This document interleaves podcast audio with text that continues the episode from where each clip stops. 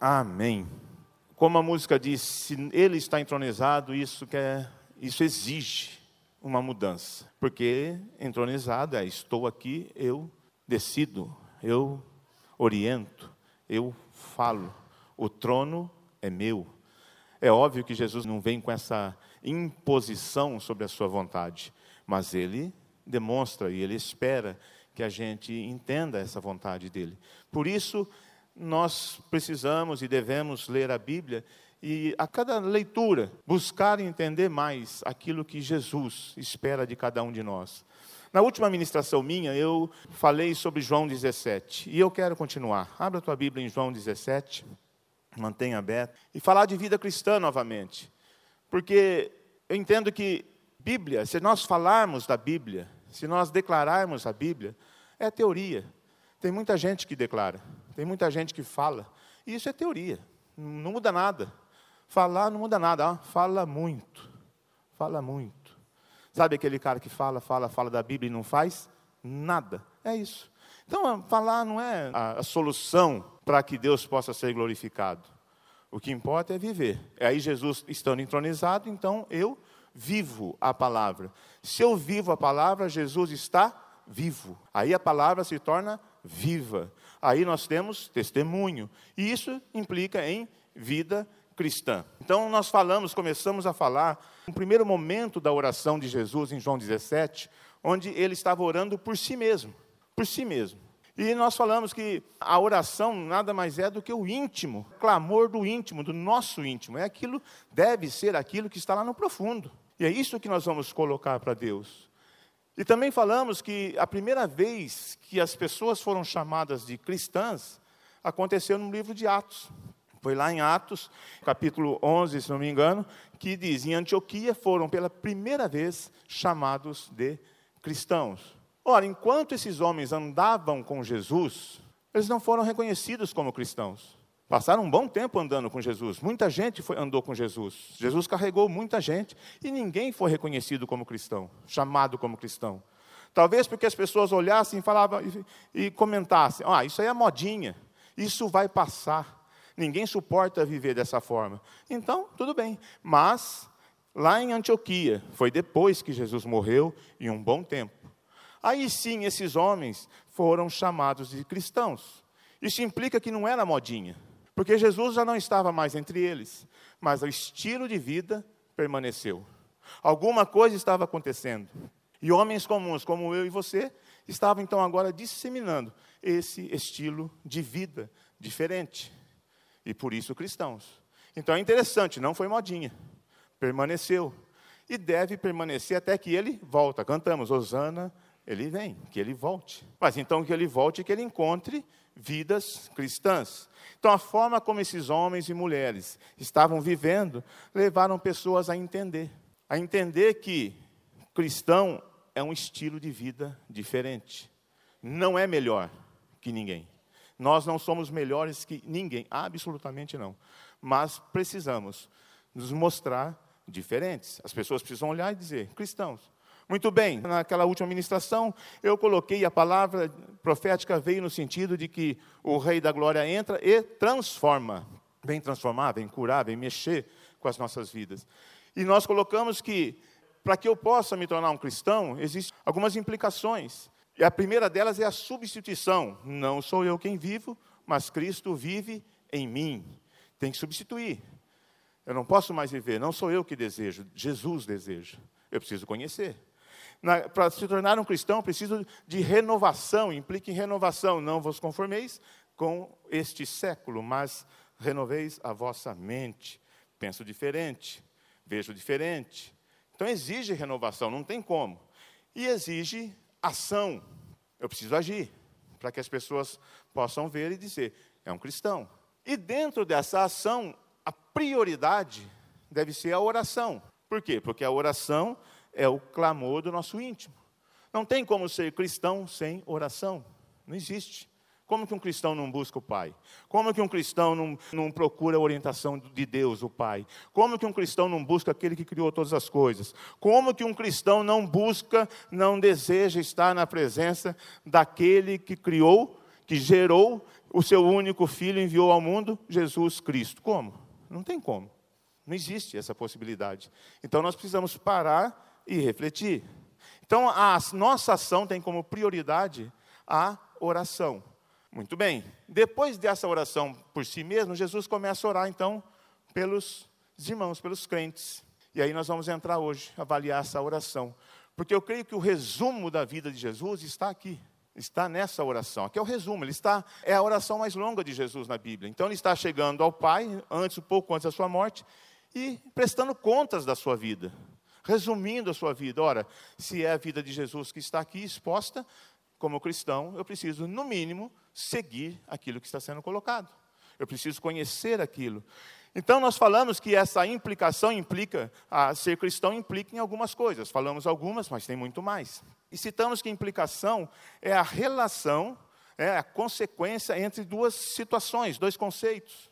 Como cristão, nós vamos ter várias situações, choques. Nós precisamos relacionar luz e trevas.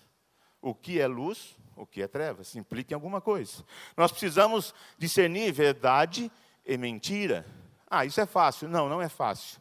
Porque a gente arruma mentirinha branca, mentirinha pequena, mentirinha escura, mentirinha amarela, mentirinha verdinha, mentirinha que pode, mentirinha que não pode. Então não é fácil. Amor e ódio. Não é fácil discernir.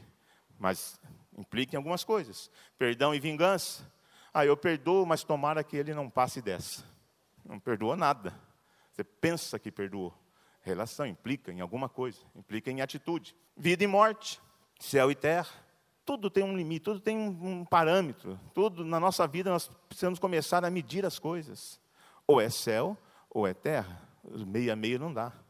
Não tem nada meio a meio. Não, a minha história é meio mentira, meio verdade. Isso implica que a verdade sobrepõe sobre a mentira, sobressai sobre a mentira, porque a verdade é mais poderosa. Então a mentira fica, desaparece. Não existe. Implica, são algumas coisas. Então, analisando esses conceitos acima, luz e trevas, verdade e mentira, amor e ódio, e o quanto cada coisa dessa, cada conceito desse, ainda faz parte da minha vida, é possível que eu meça, que eu possa medir o quanto eu sou cristão. Sim ou não? Eu tenho 80% de verdade na minha vida, mas 20% é mentira. Você é um cristão? Não. Você mente? Ou você é um meio cristão, um cristão meia boca. E aí nós precisamos saber se isso vale ou não, se isso dá ingresso no campeonato futsal aqui do ou não. Meia boca. Eu tenho 70% eu perdoo, mas os outros 30% da minha vida eu gosto de vingança, eu também quero ver o resultado. Dá para medir o quanto nós somos cristãos ou não. Porque falar é fácil, falar é fácil. Sou cristão, mas a atitude não condiz com aquilo. Muito bem, vida cristã então é abrir mão de muitas coisas para realizar uma só coisa: glorificar a Deus. Só isso. Isso é vida cristã. Eu resumo. Eu abro mão de muitas coisas para realizar uma: glorificar a Deus por meio de Jesus no poder do Espírito Santo. E nunca esquecemos que sem Jesus e sem o Espírito Santo é impossível glorificar a Deus. Pronto. É um conceito básico. Se eu quero glorificar a Deus, eu tenho que abrir mão de muitas coisas e realizar uma, glorificar a Deus. Agora, saiba que essa uma coisa que glorifica a Deus envolve muitas coisas. Tem tanta coisa que a gente pode fazer que glorifica a Deus e passa desapercebido. Então, vida cristã implica em viver da forma que Jesus ensinou. Só isso. Eu e você sabemos quando estamos ou não estamos agradando a Deus. Eu e você sabemos quando precisamos ou não precisamos nos arrepender. Eu e você sabemos exatamente quando devemos perdoar ou liberar perdão. Eu e você sabemos se nosso estilo de vida pode ou não pode ser comparado ao estilo de vida cristão. Nós sabemos. Eu e você sabemos se zelamos ou não pela vida cristã, por esse estilo de vida, se eu cuido disso, se eu tomo cuidado, se eu estou atento eu e você sabemos de fato o quanto estamos sendo cristãos ou não. Nós sabemos. Nós sabemos onde nós precisamos nos ajustar. Nós sabemos onde precisamos de ajuste. Nós sabemos. E se você não sabe, eu quero te orientar. O Espírito Santo sabe, ele diz para você. Ele diz, não tem como. Ele sempre está falando. Preste atenção no que ele está falando. Ajeita aqui, acerta aqui. Um cristão não faz isso. Um cristão não é assim que age. Cristão não é isso. Preste atenção que ele fala a todo tempo, por quê? Porque ele te ama e ele quer que Jesus te encontre no dia que ele voltar. Vida cristã é servir onde existe necessidade. Necessidade que honre a Deus, que gera oportunidade para glorificar a Deus. Então, isso implica que eu e você sabemos exatamente, e nós conhecemos. Você conhece alguém que precisa ser amado? Quem conhece? Então ame. Você conhece alguém que precisa ser perdoado? Então perdoe. Você precisa, conhece alguém que precisa ser alcançado pelo amor de Deus? Seja instrumento. Você conhece alguém que precisa aprender a amar? Então ensine.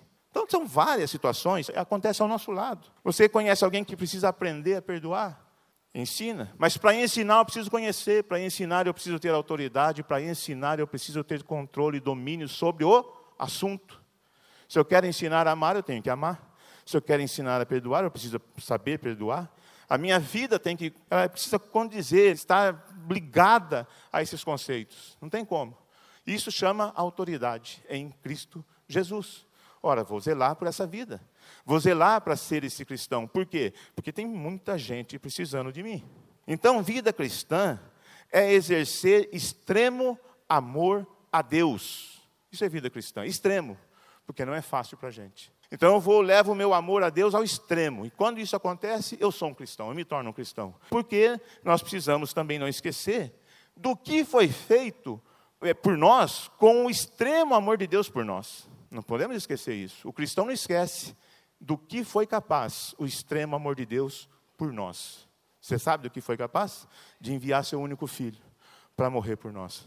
Extremo amor. Ele foi capaz de enviar seu único filho ver o seu filho sofrer, ver o seu filho ser humilhado, ver o seu filho ser espancado, ver o seu filho ser crucificado, ver o seu filho sem uma gota de sangue no corpo, para demonstrar o seu amor por nós. Qual tem sido o nosso extremo amor por Ele? Qual tem sido o sinal do nosso extremo amor por Deus Pai, por Jesus? Ora, a vida cristã é colocar em prática, já vou entrar no texto, tá? O que Jesus ensinou e espera que nós pratiquemos. E aí nós temos que entender uma coisa: Jesus é o único e suficiente modelo para quem quer viver, decide viver como cristão. Único. Não tem outro. Não existe outro livro. Tem livro que pode mostrar, orientar, mas, mas não é o modelo, não pode. Jesus é o modelo, é o único, é suficiente. Por quê? Vida cristã, vida de Jesus. Então, eu atento para Jesus. E aí nós vamos medir a nossa como estamos nisso. Então a oração que Jesus fez ali em João 17, quando ele chama, quando ele começa a orar por nós antes de morrer, é essa prestação de contas que está acontecendo entre Jesus e Deus Pai. E ele deixa explícito ali nessa oração a sua a preocupação que ele tem com relação a cada um de nós. Está explícito ali, está bem claro. E eu penso que está muito claro que é para que a gente possa realizar aquilo lá. Quando eu leio João 17, eu tenho que pensar dessa forma: se Jesus desejou isso para mim, eu preciso honrá-lo. Porque também eu ouso dizer que a intercessão de Jesus hoje por nós continua sendo a mesma. Continua sendo essa: que eles sejam um, que eles sejam protegidos, que eles sejam isso. Continua sendo a mesma. Jesus ainda não parou de orar essa oração. Então, cabe a nós entender, isso aqui é o clamor do, do íntimo de Jesus. Esse é o clamor de Jesus. Isso é o que ele mais deseja. Isso é o que ele espera de cada um de nós. Opa, deixa eu honrar esse cara. Então está explícito para isso. E o cristão é aquele que prepara oportunidades para que outros experimentem e passem a praticar o que Jesus experimentou e praticou. Porque nós estamos vivendo isso e nós começamos a oferecer então oportunidades para outros. Uma grande oportunidade é o evento aqui dos homens. Convide os seus amigos. Deixe ele lá assistir, ver as coisas. Ver um futebol sem pancada, sem briga. Ah, espera, né? Viu, homens? Honrem a Jesus. Cristão jogando, tá? Não xinga, não bate, não chuta. Deixa o companheiro lá, que o amigo, olhar e falar assim: como que eles jogam futebol desse jeito? Como eles conseguem jogar desse jeito? Sabe aquele futebol sem árbitro? Por quê? Porque o Espírito Santo é árbitro. Faça isso naquele dia e você vai ver quantas conversões você pode alcançar por Jesus. Por quê? Porque aquela teoria de eu sou cristão, cristão não pode acabar no campo de futebol, onde o pé come, onde a pancada come, onde a competição, de repente, sobrepõe o amor e o poder de Jesus. Não, não pode. Essa diferença dentro do campo vai fazer diferença na vida do amigo. Ah, eu quero esse negócio para mim. Agora, se você chegar lá, xingar, brigar, sair bravo, é igual o outro, Ué, que cristão que é esse? Que igreja que ele vai? Eu não quero ir nessa igreja. Presta atenção. Palavra, teoria, testemunho, vida, prática. Jesus está vivo em você, entronizado em nós. Amém? Então, presta atenção, sábado convide um amigo e fala, você vai se converter no meu toque de bola. Olha que maravilha. É, ele não vai poder jogar, né? Porque é só para quem está na célula, né? Ele vai ficar assistindo e babando. Como, como, como consegue? Eu quero fazer isso. Ah, você quer? Entra numa célula. No próximo campeonato você está aqui. Porque se ele entrar agora, não sei o que vai acontecer, mas tudo bem. Cristão é aquele que gera oportunidades para que ele experimente o que Jesus viveu. Então não existe nada melhor que defina a vida cristã do que a oração de Jesus. Muito bem, vamos para ela. Vamos ver como, como ele continua essa oração. E lá em João 17, 6, ele diz: Eu revelei teu nome àqueles que do mundo me deste. Então, vida cristã implica em revelar o nome de Deus. Ele está dizendo isso. Eu fiz isso, Pai. Nesses dias, nesses anos que eu estive aqui na terra, entre os homens, nesses meus últimos momentos aqui, eu quero dizer para o Senhor que eu revelei teu nome. E revelar é fazer conhecer. Então Jesus fez de tudo para que as pessoas conhecessem, não ele, Jesus, mas o nome e o poder de Deus, daquele que criou todas as coisas, daquele que enviou Jesus, daquele que conduz e enviou o Espírito Santo para operar em Jesus e assim acontecesse sinais e maravilhas e milagres. Por quê? Porque quem faz isso é Deus, o meu Pai. Fez de tudo para revelar o nome e o poder de Deus. Cumpriu integralmente a sua missão. É isso que ele está dizendo na oração, é o íntimo dele. Pergunta é: nós estamos sendo fiéis em revelar o nome de Deus? Nós estamos preocupados em revelar o nome de Deus, porque Jesus está, porque a primeira coisa que ele falou foi isso.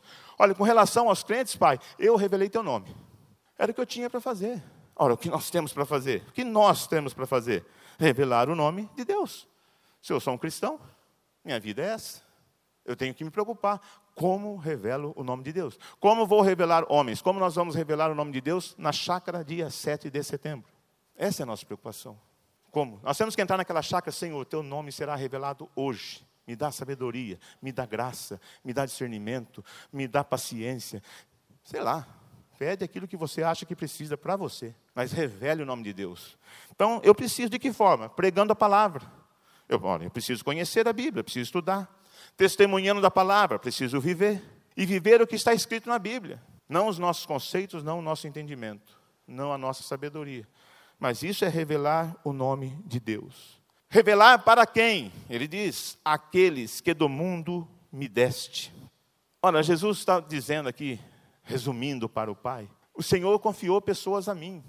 Estas pessoas precisam te conhecer. Daqueles que do mundo me deste. Ora, do mundo eu e você, nós, nós estamos no mundo não somos do mundo, mas estamos repletos de conceitos do mundo e nós estamos lutando para ser libertos disso. Nós chegamos aqui com vários conceitos do mundo. São pessoas que têm conceitos e valores opostos aos conceitos e valores de Deus. Então é isso aí, Jesus, meu filho. Eu vou te dar pessoas, vou trazer pessoas até você e você faça o seguinte na tua vida: revela o meu nome para eles para nós, Igreja Nova Aliança. Eu vou trazer pessoas para vocês. Se vocês façam o seguinte: revelam meu nome para eles. Ora, revelar o nome para quê? Porque estão cheios de conceitos, estão cheios de valores. E a maioria desses valores, e nós ainda, às vezes, carregamos algumas coisas daquilo que eu vou falar agora. Se você vem do mundão aí, vem para se converter, você está repleto e dá muito valor para aquilo que é conhecido como obras da carne. E o apóstolo Paulo escreve lá em Gálatas: obras da carne são imoralidade sexual, impureza e libertinagem, idolatria e feitiçaria, ódio, discórdia, ciúmes, ira, egoísmo, ô oh, carnona, hein? dissensões, facções e inveja, embriaguez, orgias e coisas semelhantes. Aqueles que do mundo me deste, bem repleto disso aqui. E talvez nós aqui, alguns ainda, carregam algumas coisas disso aqui. E ele diz, Paulo, eu os advirto, como antes já os adverti, aqueles que praticam estas coisas não herdarão o reino de Deus. Opa, tem aqui facção, inveja, tem egoísmo. Será que eu sou egoísta? Opa, cuida. Será que eu tenho inveja? Será que eu tenho ciúme? Será que eu tenho. E Paulo diz isso. Todas essas coisas e seus derivados estão enraizados em cultura, conceitos, sentimentos, desejos, sonhos. Carrega isso aqui. Obras da carne. Então, Paulo adverte. Então, eu preciso revelar o nome de Deus. Pessoas precisam conhecer Deus, assim como eu e você, para ficar livre disso. E eu e você sabemos que não é fácil ficar livre disso. Pastor Corsini orou aqui, Senhor, talvez tenha coisa que nós ainda não discernimos aqui. Cura, gente, tem coisa que ainda não percebemos. Opa, até que ponto isso aqui ainda faz parte da minha vida? Tem uma porcentagem pequena, essa porcentagem pequena mancha aquilo que tem que ser puro. É hora de fazer o balanço, hora de permitir que o Espírito Santo trabalhe. São conceitos e valores opostos ao reino de Deus. Você acha que Deus precisa ser revelado ou não? Se foi revelado para você, por favor, ajude outro. Deixa o outro falar assim: esse cara é um cristão porque eu conheci ele assim. Eu sabia que ele era assim, hoje não é mais. O que mudou? Jesus. Mas nós cansamos de ouvir isso já. Toda vez a gente ouve esse tipo de coisa. E Paulo diz: o fruto da carne, do espírito, é o oposto: é amor, é alegria, é paz, paciência, amabilidade, bondade, fidelidade, mansidão, domínio próprio. Contra essas coisas não há lei. Os que pertencem a Cristo Jesus crucificaram a carne com suas paixões e seus desejos. Opa! Cristão, vida cristã, crucifica a carne. Cristão, crucifica desejos carnais. Cristão, crucifica obras da carne. Cristão, só se interessa por aquilo que é de Deus e contra essas coisas não há lei. Opa, estilo de vida. Não tem opção. Então, para quê? Por que, que eu preciso revelar o nome de Deus? Vou revelar para quê? Para quem? Para aqueles que do mundo me descem. Para quê? Para que tenham a oportunidade de conhecer e obedecer. Não adianta só conhecer. Ah, que legal, obras da carne, quem herda isso aí, quem tem isso aí, não vai herdar o reino de Deus. Lá no fim eu peço perdão e resolvo tudo isso, se der tempo. Porque se não der, você dançou. Eu dancei. Se der tempo. Como nós não sabemos quando vai dar tempo, é melhor acertar agora. Melhor resolver isso agora. Então eu preciso conhecer para quê? Para que eu tenha essa oportunidade. Ora, obras da carne, vida mundana, eu os advirto. Como antes já os adverti os que praticam essas coisas não herdarão o reino de Deus. Opa, fruto do Espírito, vida cristã. Contra essas coisas não há lei. Os que pertencem a Cristo crucificam a carne com suas paixões e os seus desejos. E aí Jesus diz: Eles eram teus, tu os deste a mim, e eles têm obedecido a tua palavra. Deus tem confiado vida a nós, a vida que Ele ama a nós. E Jesus está dizendo: Eles eram teus, Jesus sabe que todo ser humano pertence a Deus e é muito importante para Deus, nós sabemos, nós cremos dessa forma. Todo ser humano é de Deus e Deus ama muito cada um deles. Tu os confiaste a mim, deste a mim. Jesus está mostrando que Deus confia, pessoas amadas a Ele.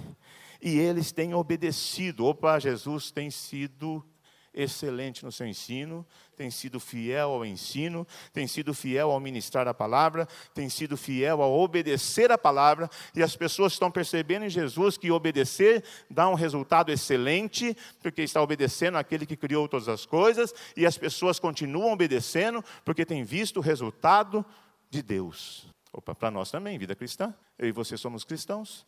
Nós vamos ensinar, e nós vamos zelar para que as pessoas que nós estamos ensinando continuem obedecendo, porque estão vendo em nós obediência. É testemunho, é vida. Deixou de ser teoria, saiu da teoria, saiu do blá, blá, blá, blá, blá, blá. Saiu daquela coisa. Deus é, eu conheço Deus. Por que você não vive? Eu conheço Deus. Por que você não ama? Eu conheço Deus. Por que você está assim? Eu conheço Deus. Blá, blá, blá, faz assim, blá, faz, vai. Vai, blá, blá, blá, blá, blá. Saiu eles têm obedecido. Em outras palavras, eles têm crucificado a carne. Não existe obediência a Deus sem crucificação da carne. Não existe. Se você não crucificou a carne, você não está obedecendo. Eu tenho que ser claro comigo mesmo. Mas isso implica em quê? Decida mudar. Decida crucificar. Não existe a menor possibilidade. A valorização das carnes é enfermidade, é doença. Quando eu valorizo essas obras da carne, é uma doença. E o Paulinho profetizou aqui, falou aqui que Jesus levou toda a enfermidade sobre a carne.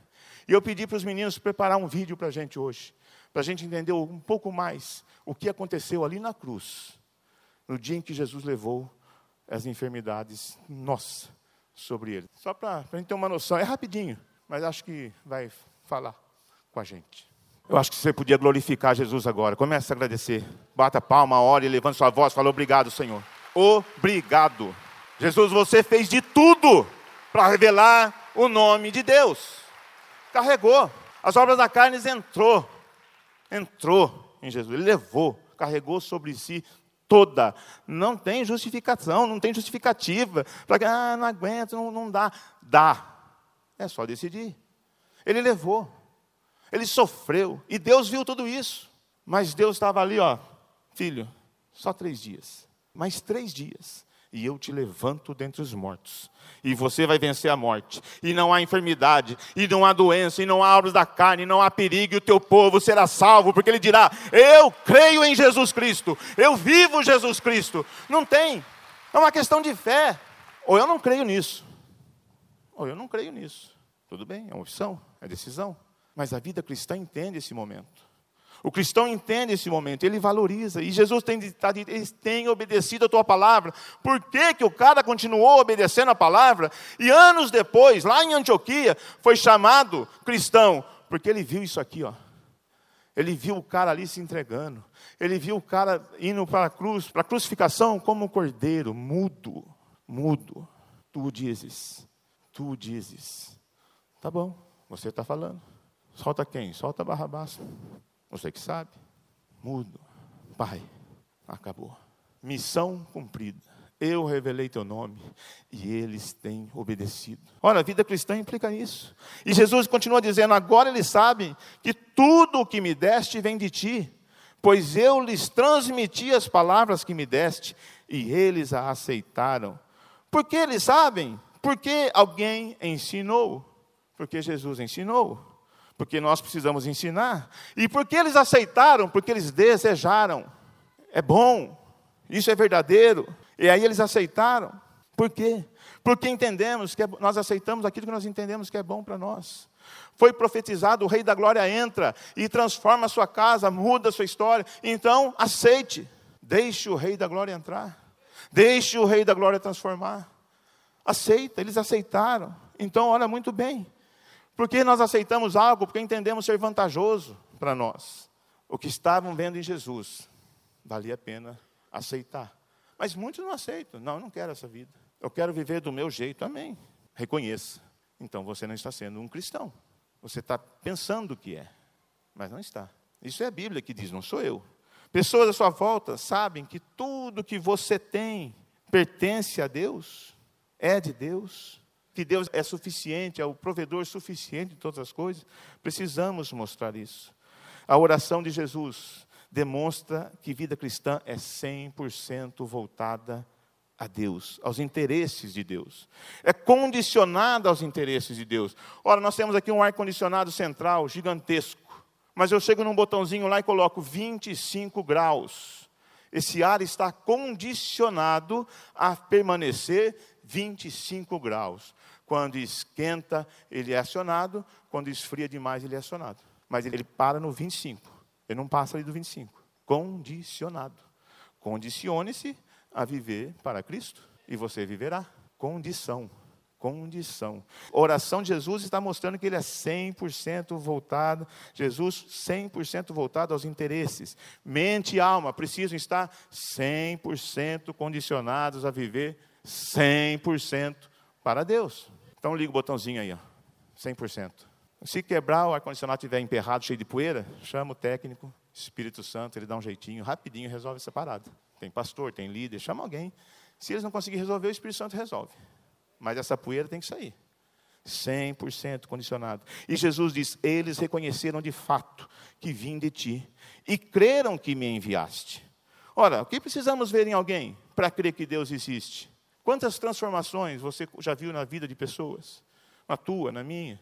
Comece a pensar. Não precisa de muita coisa para crer que Deus existe. Ah, eu creio porque tem árvore. Não, a árvore está lá, porque Deus foi, haja árvore, houve árvore. Mas crer mesmo, Deus é aqui, ó. Quando ele fala assim, essa pedra mudou aqui, ó. Esse poste começou a falar. Aí Deus é poderoso. Olha o que está acontecendo aqui. Aí Deus é poderoso.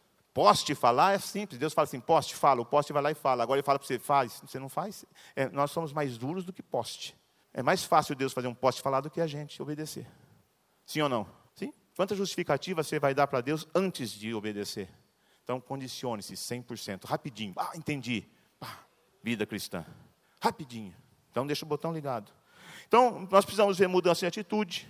Homens e mulheres que honram a Deus. Nós precisamos ver mudança de comportamento homens e mulheres que honram a Deus. Vida cristã implica em demonstrar interesse pelo que é de Deus. Por isso Jesus diz: Eu rogo por eles. Eu rogo por eles. Interesse. O que mais interessa a Deus são vidas. E vidas, se vidas é aquilo que mais interessa a Deus, vidas são alvos prediletos de Satanás.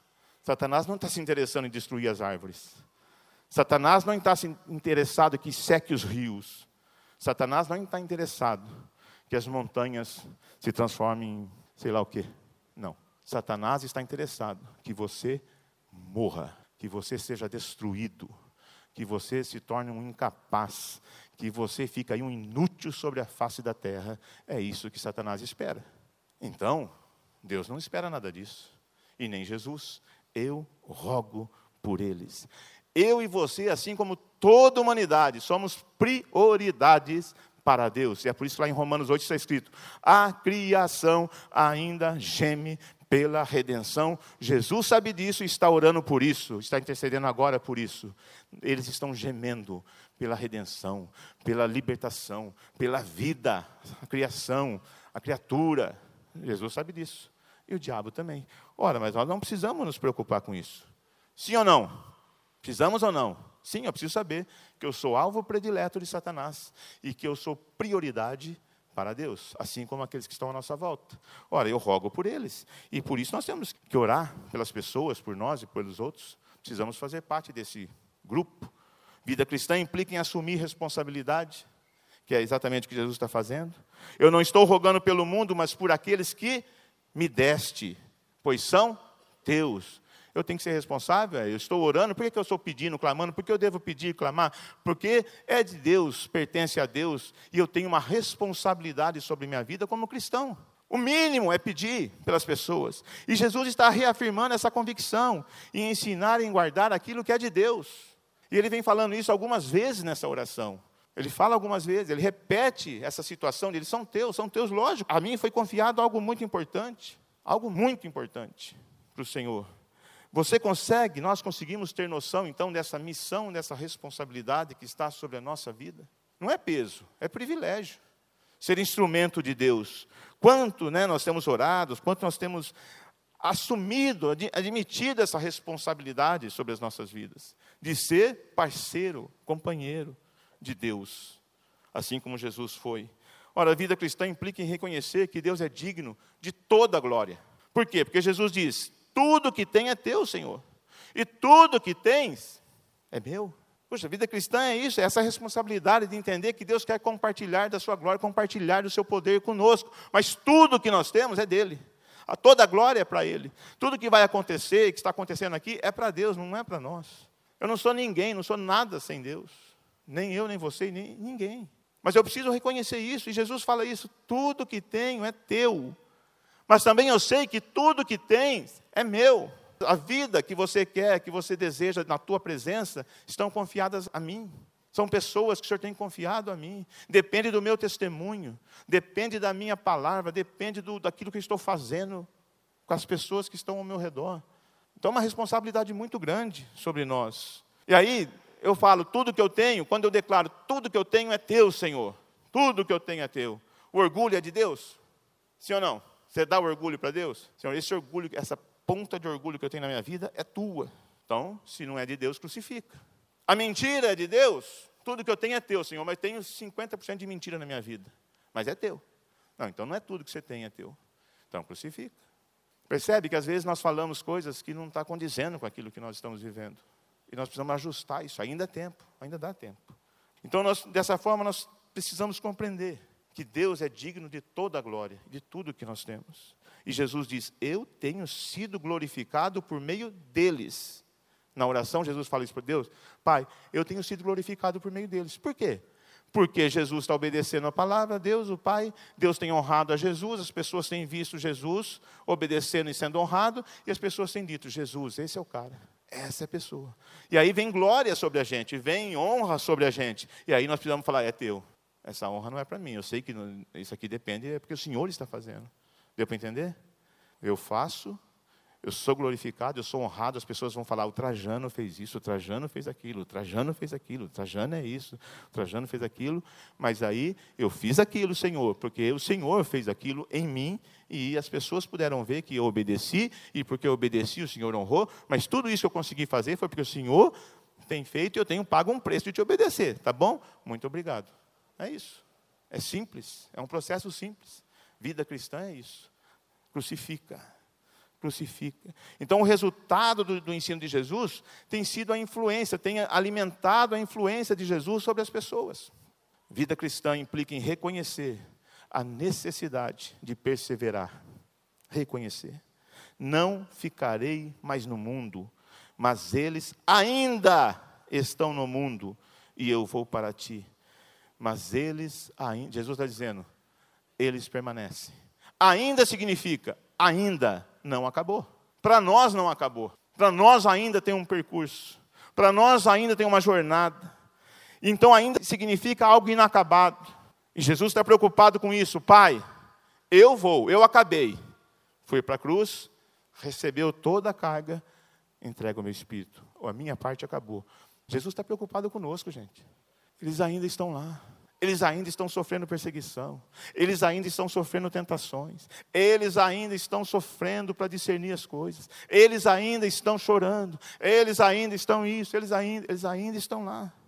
Jesus sabe, para aqueles que estão no mundo, requer uma demanda, para, para nós que estamos no mundo, requer uma demanda de preocupações, ele sabe. Mas você pensa que ele esqueceu disso? Você pensa que ele ignorou isso? Ele falou, pai, eles entram no mundo, mas tudo bem, eu já fui. Não. Vida cristã implica em reconhecer que nós precisamos 100% da proteção de Deus. Porque Jesus diz: Pai Santo, protege-os em teu nome. Protege-os. Guarda essas pessoas que estão, ainda estão lá. O nome que me deste. Veja que tudo que Jesus fala não é para nada, pra, é tudo é honrando a Deus.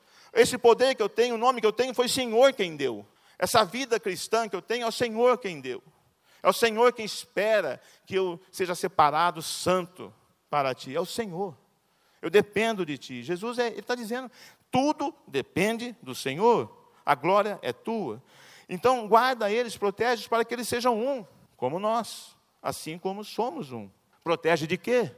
O que significa proteção? Como Jesus protegeu os seus? Como nós vamos nos proteger e proteger quem está à nossa volta? Como? Simples, nós sabemos disso. No nome de Jesus. Agora, como eu vou declarar o nome de Jesus? Como eu vou né, chegar diante de um demônio, uma pessoa endemoniada, e falar, sai em nome de Jesus? Se eu estou a, devendo no cartório, não vou ter muita coragem de ir, não. Vou ficar com um pouquinho de medo. Quem tem medo do Satanás? Não, medo você não precisa ter. Você, pode, você tem que respeitar, porque ele é poderoso. Tem que respeitar, mas medo não. Medo não. Medo não, porque quem está em você é maior do que quem está nele, do que ele. Mas se você está balançando com esse que está em você, aí você tem medo. Aí você, o bicho grita, você afasta. Não, a palavra diz: resiste ao diabo e ele fugirá de vós. Mas eu só resisto se a autoridade que está em mim está valendo, está entronizada. É no nome que me deste que as coisas acontecem. Então, o demônio, as, as coisas se submetem ao nome de Jesus e não ao meu nome. Ora, no nome que me deste. Então, é perceber que o próprio Jesus reconhece que o poder que está nele é do Pai. Às vezes a gente, nem isso a gente reconhece. Não, pode achar que eu resolvo sozinho isso aí. Quem tentou resolver isso sozinho lá em Atos, saiu nu. O diabo arrancou a roupa de uma turma lá, ó, tudo correndo peladão. Ah, Paulo faz, eu também faço. Então vai. Imagina a cena. Ah, arrancou toda a roupa e os caras. Ah, vamos embora. Tudo do peladão correndo. E o diabo atrás. Ah, nome que me deste. Opa, que legal. Oração de Jesus é para que nos tornemos uma unidade. Sabe, vida cristã implica em reconhecer que precisamos aceitar a soberania de Deus. Não tem jeito. Jesus diz: enquanto eu estava com eles, Pai, aquele período lá, eu os protegi e os guardei no nome que me deste. nenhum deles se perdeu, a não ser aquele que estava destinado à perdição, para que se cumprisse a Escritura. Havia um homem sobre a face da terra que estava destinado à perdição, para que se cumprisse a Escritura: Judas. Mas como? Por quê? Ele não tinha chance de ser salvo? Ele não poderia se arrepender. Eu não sei o que. Eu sei que Jesus disse que ele estava destinado à perdição. Para mim, encerrou o assunto, acabou. Tem coisa que interessa a Deus, não interessa a nós. Na Bíblia está escrito que tem coisa que nós não vamos saber. Não adianta procurar, não vai ter resposta. encerramos esse versículo por aqui e a soberania de Deus prevalece. Isso não vai mudar minha conduta, não vai mudar minha vida, não vai mudar meu jeito, não vai mudar nada. O que muda é Jesus está vivo. Agora, para que, que eu quero saber se esse homem foi destinado à morte? Não me interessa soberania. Tem coisas que não vamos saber jamais. Ah, quando eu chegar lá no céu diante de Deus, eu pergunto. Pode perguntar, te garanto, ele não vai responder. E nem você vai perguntar, porque é tão pequena essas coisas nossas que nós queremos saber aqui, que lá não vai interessar mais nada. Tinha um amigo pastor que dizia que o dia que ele chegasse no céu, ele ia procurar Adão. Adão, onde está Adão? Aí eu não sei quem lá ia falar, Adão, olha lá, sentadinho lá. Ele ia chegar em Adão e arrebentar Adão na pancada. Aí eu falei, tudo bem. Aí você estava no céu, arrebentou a dona pancada, vai para o inferno, porque brigou lá no céu, tal, psh, inferno. Perdeu a salvação. Porque está com raiva de Adão. Até hoje ele tem raiva de Adão. Por que, que Adão fez aquilo? Eu não sei, porque ele fez porque ele quis fazer. Ele decidiu fazer e encerrou o assunto. E por conta dele estão pagando aqui. Você quer vingar? Você tem ódio de Adão? Perdoa Adão, gente. Perdoa Adão. Se você tem raiva de Adão, perdoa. Quem tem raiva de Eva, perdoa. Tem gente que tem raiva de Jesus. Perdoa Jesus. Fazer o quê? Um dia uma pessoa, eu virei para uma pessoa, nasceu na igreja. Pessoa cristã, nasceu na igreja. Líder, influente na igreja. E a gente está falando sobre a morte de Jesus. Tem que ser como Jesus. Ah, nós temos que viver como Jesus. Aí o cara olhou para mim e falou assim: Pois é, você quer morrer na cruz? Porque o que deu, ele vivia da forma que ele viveu. Eu olhei para ele e falei: hum, Olha onde o cara chega. Viver como Jesus viveu levou ele para a cruz. Você quer esse fim para você? Olha que cristão. Aí a gente tem que ter misericórdia de ser cristão. Senhor, ele não sabe o que está falando. Perdoa ele, por favor. Perdoa ele. Perdoa ele. Soberania de Deus. Tem coisa que não adianta. Fala assim, tem coisa que esquece. Fala, esquece. Deixa para Deus. Não fica se matando atrás disso. Não fica procurando resposta para aquilo que não tem resposta. Não procure chifre em cabeça de cavalo. Por favor, ganhe tempo, invista seu tempo em cuidar das vidas. Deixa os teólogos curiosos decidir isso aqui, não vai chegar nunca, nunca vai chegar numa conclusão. Máximo que vai ter é uma aplicação, uma interpretação, mas tem coisa que não vai. Por que, que fez isso? Porque Deus quis. Por que Deus fez eu desse jeito? Porque Ele quis.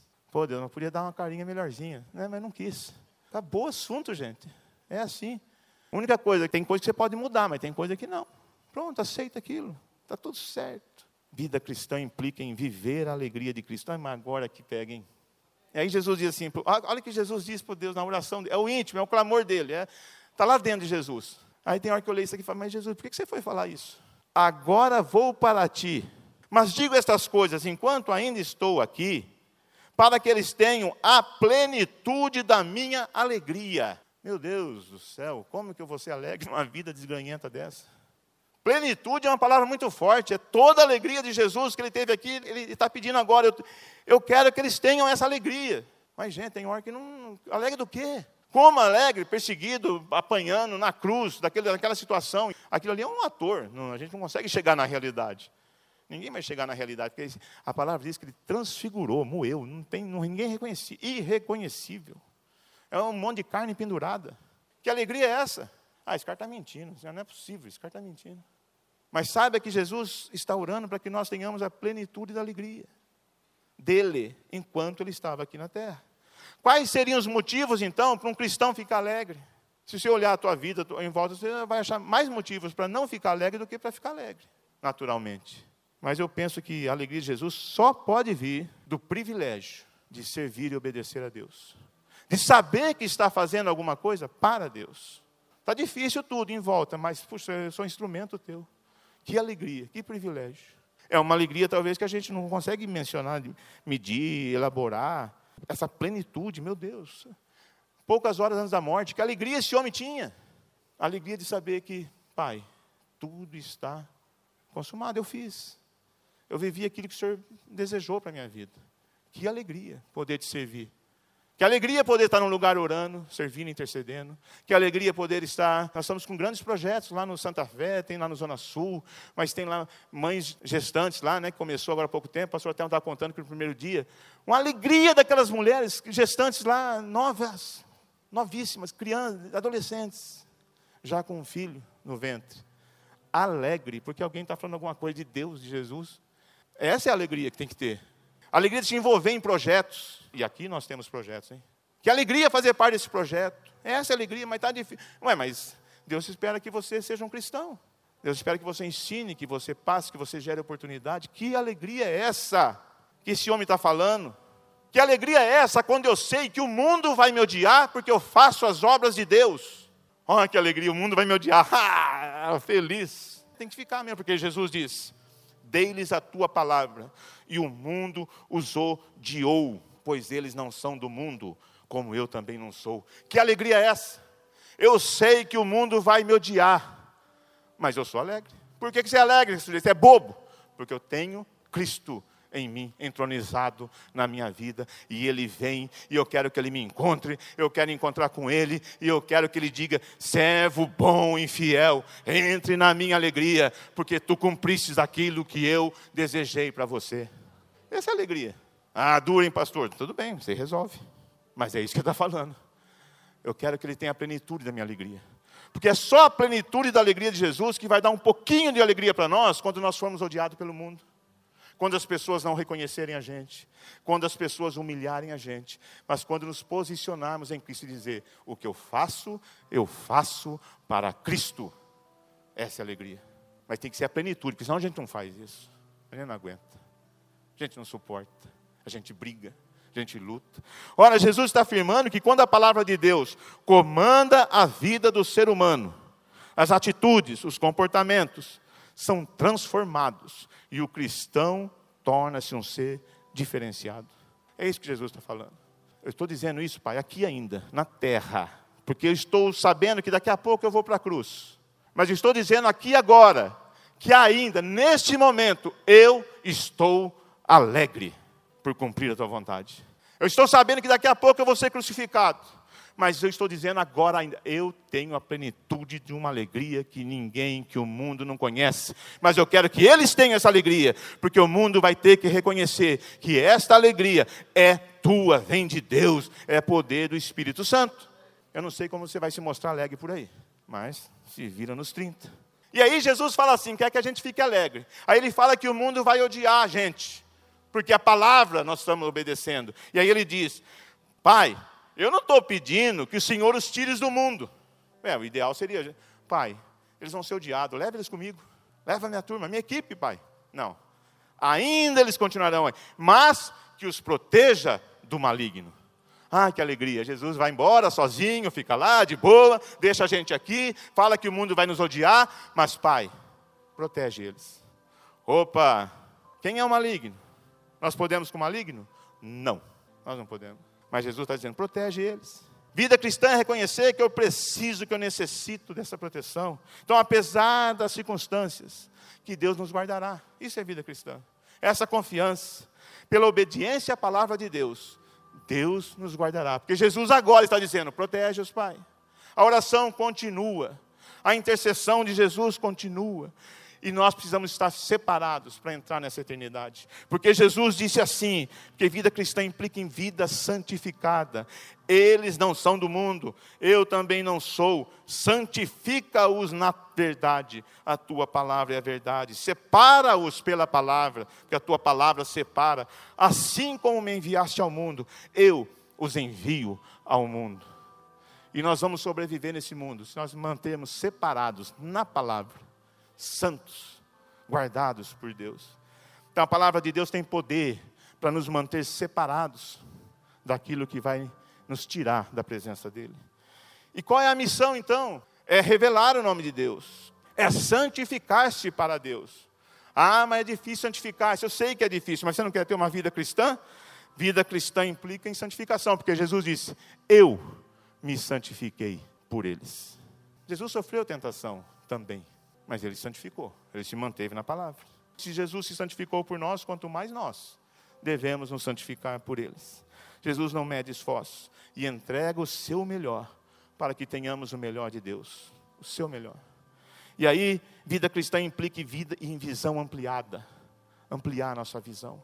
Porque Jesus diz: minha oração não é apenas por eles, rogo também por aqueles que crerão em mim, por meio da mensagem deles. Opa, Jesus está vendo quem vai crer, Jesus está vendo o que nós vamos fazer.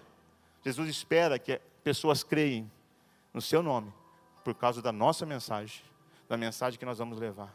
Visão ampliada. Está vendo salvação, está vendo obediência em nós.